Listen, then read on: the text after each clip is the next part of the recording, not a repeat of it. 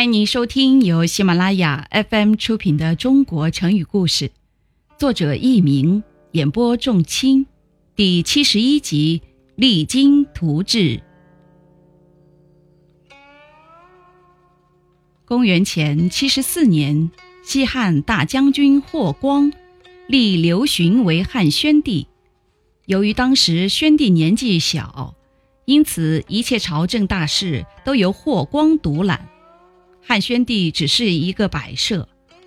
霍光虽然掌握着大权，霍氏一门也被封为三侯，但是霍光的老婆仍然感到不满足。他为了使自己的小女儿成为皇后，竟然勾结御医杀害了许皇后。霍光为了避免杀身之祸，就利用职权袒护了自己的老婆。听众朋友们。您正在收听的是由喜马拉雅 FM 出品的《中国成语故事》。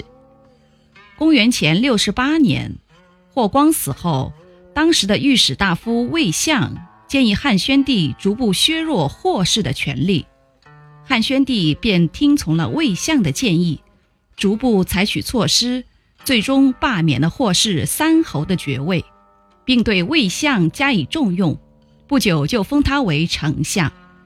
这更加引起了霍氏家族对魏相的怨恨和害怕。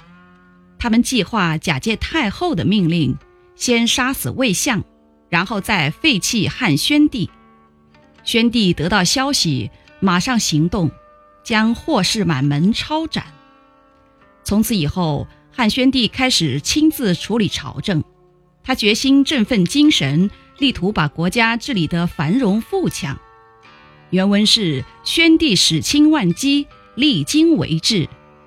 汉宣帝在位二十五年，由于他的努力，使得原来衰败的西汉王朝重新强盛了起来。